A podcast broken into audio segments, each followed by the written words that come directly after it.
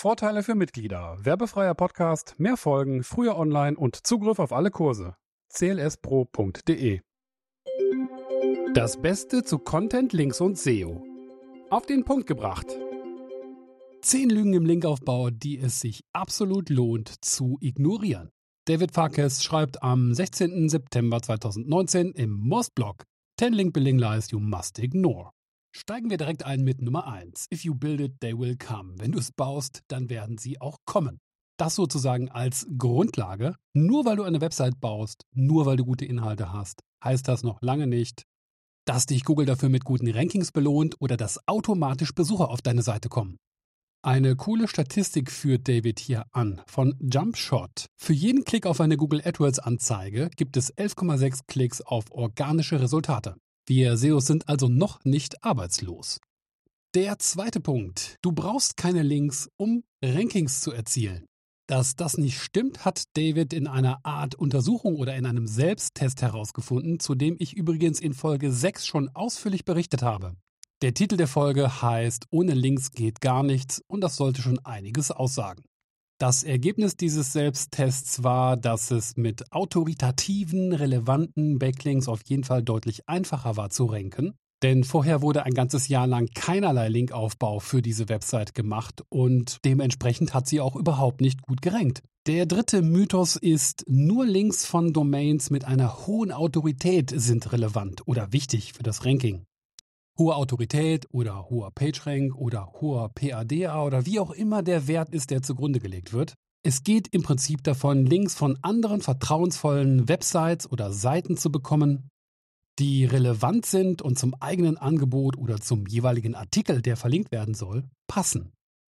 Nur auf Metriken beim Linkaufbau zu achten, ist eben der Weg in die Sackgasse. Ja, versuche auf jeden Fall Links von Seiten zu bekommen, die eine hohe Autorität haben, aber vergiss, so David, nicht die kleinen Websites da draußen.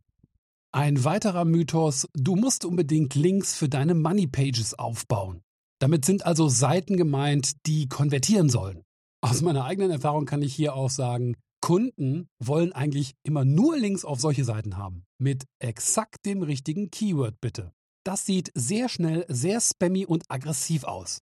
Der richtige Weg, um langfristig im Linkaufbau erfolgreich zu sein, und so auch David, zuerst werden sogenannte Linkable Assets kreiert. Das sind Seiten oder Unterseiten, auf denen Inhalte veröffentlicht werden, die wirklich verlinkungswürdig sind.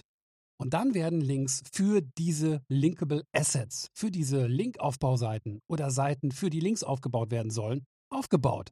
Aus eigener Erfahrung kann ich auf jeden Fall bestätigen, dass das auf jeden Fall funktioniert. Aber es dauert heutzutage seine Zeit. Das heißt, wer meint, er könnte einmal einen Linkbait durchführen und dann permanente Rankingsteigerungen erleben, selbst dann, wenn der Linkbait gut klappt und man 10, 20, 50 Links bekommt, der hat in den letzten zwei, drei Jahren nicht wirklich Linkaufbau betrieben. Es dauert seine Zeit, vor allem bis sich Resultate einstellen und auch stabilisieren. Nicht selten fluktuiert das Ranking nach ungefähr drei, vier Monaten und dauert ganze zwölf Monate, bis diese Fluktuationen aufhören und sich die Rankings auf hohem Niveau einpendeln.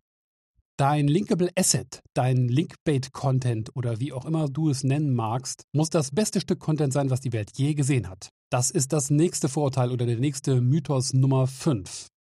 David schreibt so schön, natürlich, Linkable Assets wachsen ja nicht auf Bäumen. Alleine eine Idee dafür zu kriegen, ist nicht so einfach heutzutage. Es wurde ja schon alles tausendfach gemacht. Es muss natürlich nicht immer ein 10.000 Wort starkes Dokument sein oder Ratgeber oder wie auch immer, so David. Manchmal muss man nur kreativ genug sein und den richtigen Blickwinkel auf etwas finden. Beispiele dafür haben wir ja in diversen Folgen hier im Podcast. Schau einfach mal ins Archiv. Vorurteil Nummer 6. Je mehr E-Mails du raussendest, desto mehr Links wirst du bekommen. Ja, da gibt es natürlich einige Verfechter davon und auch die haben wir hier schon im Podcast behandelt. Die sind auch so überzeugt von ihrer Strategie, sehr viele Leute auf einmal anzuschreiben, dass es dazu auch einen kompletten Online-Kurs gibt. Unter Linkaufbauern ist das immer so der Streitpunkt schlechthin. Masse oder Klasse? Ich würde das nicht pauschalisieren, sondern eher sagen, es kommt auf das Projekt an, auf den Kunden, auf das Thema und auch auf die Fähigkeiten. Denn nicht jeder ist wirklich geschickt darin, richtig gut psychologisch zu verhandeln. Nummer 7, der einzige Benefit vom Linkaufbau ist algorithmisch. Also dass man bessere Rankings kriegt. Ja, Links können laut David zu besseren Rankings führen, aber er macht auch darauf aufmerksam, dass Links auch die Markensichtbarkeit steigern können. Und außerdem führen sie dazu, dass wichtige Beziehungen innerhalb der Branche, aber auch außerhalb mit anderen Portalen aufgebaut werden. David schreibt, wenn du nur einmal mit deiner Linkwelle kommunizierst, um diesen einen Link zu bekommen, dann machst du etwas falsch. Potenzielle Linkgeber und auch Leute, die tatsächlich einen Link gesetzt haben, die muss man sich warm halten. Denn es kommt auf jeden Fall der Tag in der Zukunft, an dem die nächste Kooperation stattfindet oder ansteht. Nummer 8 ist, du musst auf jeden Fall versuchen, einen exakten Ankertext zu kriegen. Denn in der Vergangenheit war es wirklich so, je exakter dein Ankertext das Keyword, auf das du optimierst, widerspiegelt, desto wahrscheinlicher rankst du auch genau für diesen Begriff. David weist darauf hin, dass je mehr du von diesen exakten Ankertext-Links aufbaust, desto mehr öffnest du dich der Möglichkeit, dass Google dein Linkprofil als spammy klassifiziert und du in eine Penalty rutscht. Die Qualität des Links, also alle anderen umgebenden Faktoren, sei deutlich wichtiger als der Ankertext selbst. Letztendlich überlässt du die Entscheidung, wie der Ankertext aussehen soll, immer dem Webmaster oder der Person, dem Autoren, dem Redakteur, der auf dich verlinkt. Nun, bei internen Links ist das wiederum anders. Da darfst du ruhig mal mit einem ordentlichen Ankertext auf deine eigenen Unterseiten verlinken. Nummer 9. Linkaufbau erfordert tatsächlich ein hohes technisches Verständnis. Das ist natürlich nicht so. Ein Linkaufbauer oder eine Linkaufbäuerin, Bauerin, braucht laut David hauptsächlich Kreativität, Kommunikationstalent und strategisches Denkvermögen. Also für mich persönlich stehen Kommunikation natürlich ganz oben auf der Liste. Und es gibt ja auch im Linkaufbau verschiedene Jobs. Es gibt die Person, die die Content-Idee hat die Person, die nach außen hin kommuniziert. Idealerweise schließen sich diese beiden Personen zusammen oder es ist eine und die gleiche Person. Denn nachher muss die Person, die kommuniziert, ja auch die Idee vertreten können oder wissen, worum es eigentlich geht. Es gibt die Person, die den Content konzipieren muss, vielleicht auch den Content erstellt und Content im weitesten Sinne kann ja alles Mögliche sein. Das fängt an beim Text, geht über Bilder, Grafiken, Video, Audio, und selbstverständlich muss manchmal auch etwas programmiert werden, zum Beispiel ein interaktives Formular, ein Spiel, ein Widget, ein Gadget, was auch immer.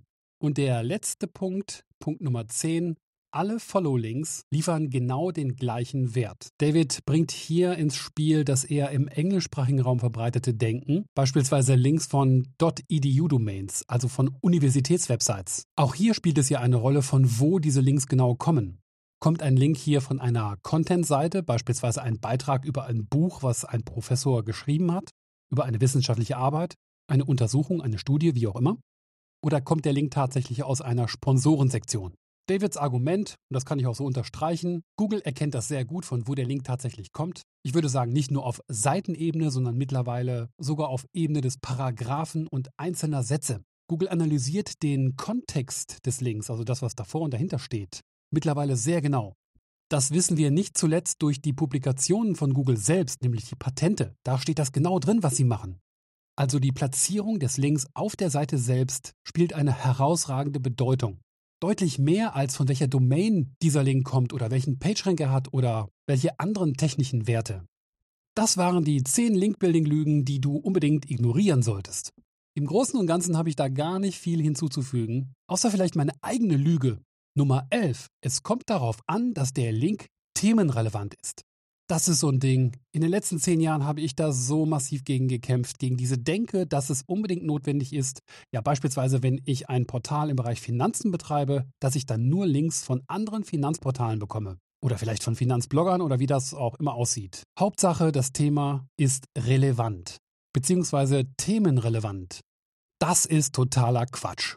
Also erstens, wenn ich themenrelevante Links bekommen kann, dann sollte ich die natürlich aufbauen. Ich habe ja nichts gegen themenrelevante Links. Ich habe nur etwas gegen die Denke, dass Google uns irgendwie abstrafen würde, wenn wir Links aufbauen, die mal nicht themenrelevant sind. Die Websites, für die wir Links aufbauen, die gehören ja uns, die gehören ja nicht Google. Wir entscheiden ja darüber, was auf diesen Websites veröffentlicht wird. Google ist nicht der Gott, der dir erlaubt, was du tun darfst und was nicht. Und ich glaube, Google möchte das auch gar nicht sein. Also, wenn dein Hauptgeschäftsfeld Teller und Tassen sind und Töpfe und Pfannen, Küchenutensilien eben, warum solltest du dann zum Beispiel nicht eine Seite machen dürfen, ein Linkable Asset, ein Linkbait-Content, zum Thema mit Ton arbeiten oder Erste Hilfe bei Schnitten oder Brandschutz, ein in der Branche immer wieder gern zitiertes Beispiel. Oder Münzen sammeln oder Delfine oder was auch immer. Das Thema spielt doch keine Rolle. Wenn du herausgefunden hast, dass es ein Thema gibt, für das es eine dankbare Zielgruppe gibt, die gerne auf dich verlinken würde, dann mach es einfach. Du musst diese Seite ja nicht unbedingt über die Startseite laufen lassen oder die Kunden darüber informieren. Aber auch hier gibt es natürlich Mittel und Möglichkeiten, das Ganze miteinander zu verbinden, wenn es denn unbedingt sein muss. Ich sage, es muss nicht immer, aber von mir aus druck doch einfach Delfine auf Teller und Tassen. Es gibt immer Möglichkeiten und welches Thema du auf deiner Website veröffentlichst, das entscheidest du ganz selbst. Viel Erfolg und Spaß damit. Wenn du Hilfe benötigst, dann melde dich gerne bei mir. Damit ist diese Folge zu Ende. Ich hoffe sehr, dass sie dir gut gefallen hat. Gerne beantworte ich deine Fragen, sei es zu dieser Folge oder allgemein zu Content, Links und SEO. Schreib mir einfach. Frische Kontaktdaten findest du stets auf content-links-seo.de. Falls du den Podcast magst und dir viele weitere Folgen wünscht, dann schreib doch bitte eine positive Rezension in der Podcast-App deiner Wahl. Du möchtest Sponsor werden? Dann freue ich mich sehr über deine Anfrage. Bis zur nächsten Folge. Dein Sascha Ebach.